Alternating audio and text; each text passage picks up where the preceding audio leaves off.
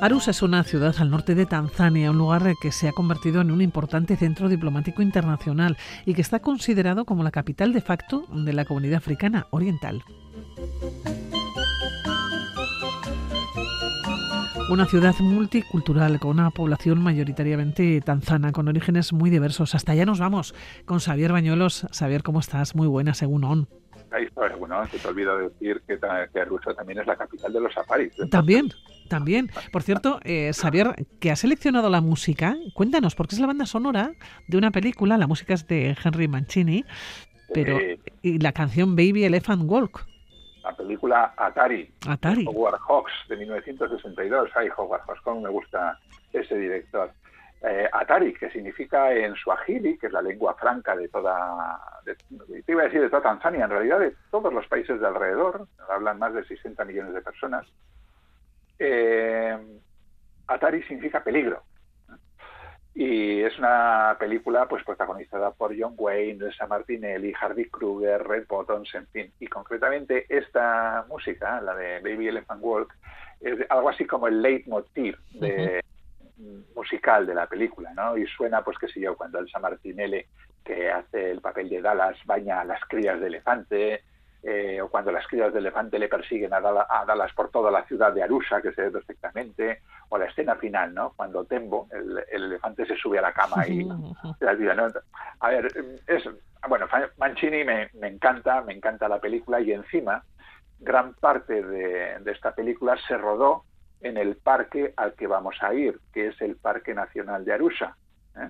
Y además el equipo se alojó en lo que hoy es el Momela Wildlife Lodge, que es digamos algo así como el, el eh, pues el, el, estatal, vamos, el, eh, el lodge estatal de, del país, claro, sí. nacional de Arusa, ¿no? Por decirlo de alguna manera. Y, hombre, joder, yo que soy tan aficionado al cine, me encanta Howard Hawks y me encanta Mancini, me encanta esta película y he dormido encima como 14 veces en el Momela Wildlife Lodge, pues bueno, eso, otra música íbamos a poner. Eso desde luego sí que nos da envidia. Estamos hablando del norte de, Tanzania, estamos hablando de un parque que está entre Arusa y Mosi. Sí, exactamente. Arusa tiene una situación privilegiada porque está, hemos dicho que es la capital de los safaris porque está, digamos, en mitad de los safaris que pillan, digo, los parques que pillan al este y al oeste. Entonces, eh, al, oeste tenemos Serengeti, Ngorongoro, eh, Tarangire, eh, Lago Maniara, en fin, y al, otro lado, hacia el este, pues tenemos el primero de ellos y dentro, digamos, del ámbito de influencia de la propia ciudad, el Arusa National Park, que es un parque que a mí me encanta, me parece fantástico y curiosamente es un parque bastante olvidado, ¿no?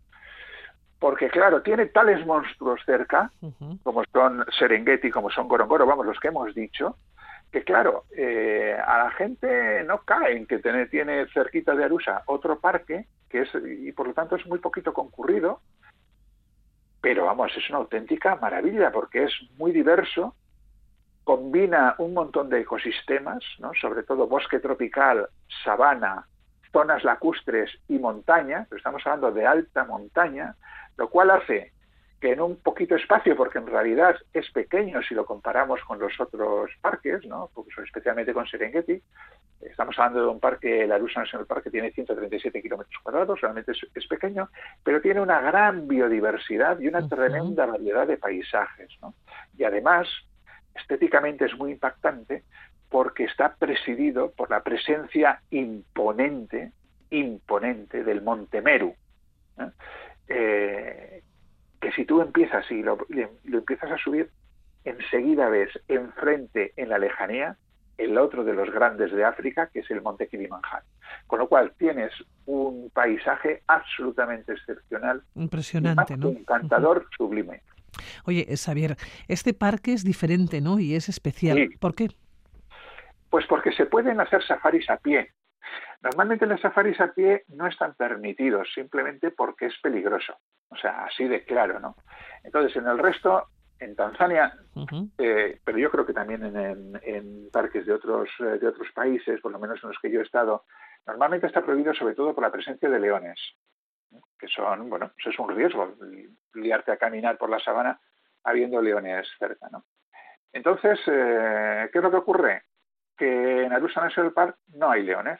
Es dentro de la diversidad de fauna que podemos ver, es el único gran felino que falta. Entonces, eh, no hay. Y, claro, el no verlos significa también que puedes bajarte del coche. Y esto, el poner pie a tierra en un safari para ver la fauna, es algo tremendamente especial. Oye, te iba a preguntar si, no es, si no es peligroso.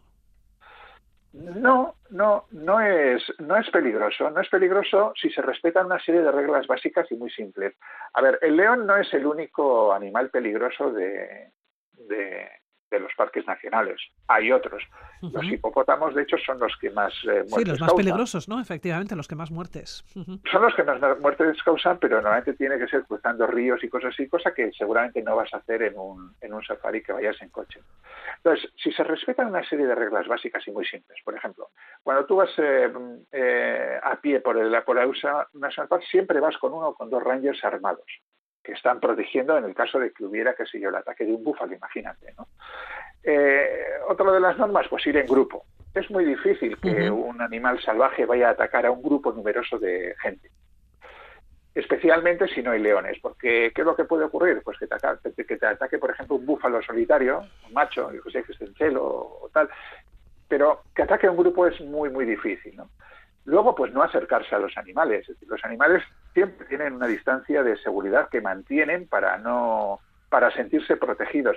Si tú rebasas esta, esta distancia de seguridad, pueden sentirse amenazados, igual que si haces movimientos bruscos, por ejemplo, o ruidos, por lo tanto, ir siempre en silencio y luego no cortar nunca el paso, ¿no? aquella posible vía de salida que pueda tener un animal si quiere huir. Es decir, teniendo este tipo de, este tipo de, normas, digamos, eh, en cuenta, no suele, no suele haber peligro. Entonces, ¿qué lo que pasa? Que si tú puedes hacer esto, al final el, safari resulta muchísimo menos artificioso de lo que puede de lo que puede ser hacerlo en coche y te permite incluso te diría hasta vivir la fantasía de quienes visitaban África en el siglo XIX, ¿no? En aquellos safaris que hacían en, aquellas, eh, en aquellas épocas. ¿no? Oye, ¿qué vamos a ver en el parque? Además de los animales, eh, decíamos, y de respetar todas las normas que nos estabas marcando, ¿qué podemos ver en el parque? Mm, pues bastantes cosas, la verdad, porque mira, vamos a empezar por la vegetación. Eh, que es absolutamente exuberante. Y además, como tiene varios ecosistemas distintos, hemos dicho antes, desde sabana hasta bosque tropical, la verdad es que es una auténtica delicia, ¿no? Estos cambios y estos contrastes. Y a la vez, y a, la vez hacen que tenga una fauna muy poco común también en otros parques. Vale, no hay leones, no hay rinocerontes, es cierto, pero sin embargo es el mejor sitio en Tanzania para ver, por ejemplo, colobos gueresa, que son unos colobos muy peculiares y muy bonitos, espectaculares, el colobo azul también, el antílope gelogrífico, que es un, eh, es un antílope que tampoco es fácil de ver, hace falta que, hace falta, eh, que o sea, porque vive en zonas, digamos, lacustres, húmedas, eh, otros, otros antílopes, como por ejemplo el duíquero, la redunca bojor, también son fáciles de ver aquí, no sé, el calao cariplateado, los calaos no son, este tipo de calaos tampoco es fácil de ver en otros parques, o las águilas tawny, por ejemplo, las águilas de Berraus, eh, flamencos, que sí se pueden ver en otros sitios, pero aquí las concentraciones son muy grandes, con lo cual a veces tú estás en los lagos, por ejemplo, y bueno, los ves, no, ves el agua, porque hay tal cantidad de flamencos que ves lagos rosas, ¿no? es una auténtica pasada. Entonces es muy bonito. Y luego tiene una serie de zonas que son especialmente interesantes. Por ejemplo, el Serengeti en Dogo. Eh, Serengeti el pequeño Serengeti. Pequeño Serengeti, exactamente, que es una zona de sabana. Entonces vas a ver la zona típica de sabana, en torno, pues bueno, está más o menos en torno al río Mayayachay, ¿no? Y entonces, ¿qué ves? Pues elefantes, jirafas masai, babuinos, mangostas rayadas, búfalos, cebras, cercopitecos, dic-dic, hienas, facoceros, cobos, es decir, todo lo que lo que verías en una, sabana. Luego te puedes subir, por ejemplo, al área de Engurdoto, que, está dominado por el bosque tropical. Aquí has pegado un cambio radical de paisaje, ¿no? Y en la zona baja del cráter, ¿eh? en la zona de humedales, ¿no? pues tienes allí el Loki y los lagos eh, Longil y Yembamba, por ejemplo. ¿no? Entonces subes a los, a los cráteres, dos cráteres unidos que forman una especie de pera, ¿no? y muy, muy, muy verdes, que es el mejor sitio, pues por ejemplo, para ver Colobos Gueresa, también se llama Colobos Blanquinegros. A mí me ha llegado a pasar de, de estar eh, en el coche camino de esto y de repente, pum, a caerme en la cabeza pues un, un, eh, un mono, ¿no? Quiere decir que porque este tipo, este a ver, no es, no es normal que ocurra, ¿eh? pero te puede ocurrir, ¿no? eh, luego, hay un sitio que me gusta mucho que es la, colina de, la colina de Tululusía. Tululusía significa el centinela. Eh, la colina de Tululusía, eh, lo que hay es una gran cascada donde el río Lenganasa se, se rompe y cae, ¿no? Y es una mezcla de bosque y sabana. Aquí se suele ir a pie, entonces mezcla la pradera, el humedal, la sabana, esta, esta, esta cascada que está encajonada en, una especie de, tubo, con lo cual es, es, es, es, impresionante ¿no? meterse allí. Y luego, pues bueno, es una zona muy buena para ver los turacos, jirafas, bisontes. Y luego está la zona de lagos, los lagos Momela, que son lagos endorreicos en una zona de sabana. Es una zona lacustre de colinas muy suaves, con lo cual puedes verlo también desde arriba de hecho, hay dos miradores que son, que son muy bonitos, que es el Bomalamangui y el Quinadia. Eh, entonces, claro, lo bonito allí también es rodear los lagos, ¿eh? el Tulusía, el Cusare, el Lecandiro, Quecotoito, Momela, Rusateni, y claro, como, hemos, y como hemos dicho, son, son eh, zonas donde van los flamencos a alimentarse, sobre todo flamencos de léser y flamencos comunes, ¿no? que son de distintos tamaños. Entonces, a veces, como digo, parece que están tapizados de, rostros, como si una alfombra rosa cubriera los lagos. Y luego tienes hipopótamos, espátulas, grullas, ibises, águilas pescadoras. Una auténtica maravilla. Por cierto, el volcán. Ah, mira, el volcán. El volcán, ¿no se sube? El volcán. Sí, sí, porque además el volcán lo tienes presente, que si se sube, claro que se sube. De hecho, de hecho, hay mucha gente que va a este parque porque la ascensión al volcán les sirve como aclimatación para el Kilimanjaro. Es decir, hay gente que va a esta zona pues a hacer la ascensión al Kilimanjaro, que es la cumbre más alta de África, ¿no? Con sus glaciares que todavía están, aunque le quedan, la verdad es que yo creo, cuatro telediarios. ¿eh? No sé si van a aguantar 20 años esos glaciares por el tema del cambio climático. Pero bueno, el caso es que hay mucha gente que va a ascender el, el Kilimanjaro y el volcán Meru, que tiene ya pues eh, no sé qué, yo creo que tiene 4.500 metros más o menos, pues digamos que es una primera etapa que sirve para ir a aclimitarse. Pero claro, el volcán Meru va cambiando según asciendes, va, también, va cambiando también de paisaje, entonces pasa de, del bosque tropical, bueno, primero de la sabana al bosque tropical y después al paisaje de alta montaña. Y entonces eh, Quiero decir que, que, vas, vas viendo contrastes tremendos, ¿no? Además tiene, el, tiene la cosita de que es un estratovolcán activo todavía, ¿no? Y puedes llegar a la, caldera, una caldera que tiene 5 kilómetros de diámetro. Es decir, además la caldera se llega con bastante facilidad, porque hasta la caldera se puede llegar prácticamente en coche y después con una caminata más o menos de una hora que no es especialmente complicada. Entonces tú lo que haces es ascender en 4x4 por un camino muy osco, eso es verdad, pero entre túneles de vegetación, lo cual es una auténtica pozada, con unas vistas preciosas a lo lejos del Kilimanjaro.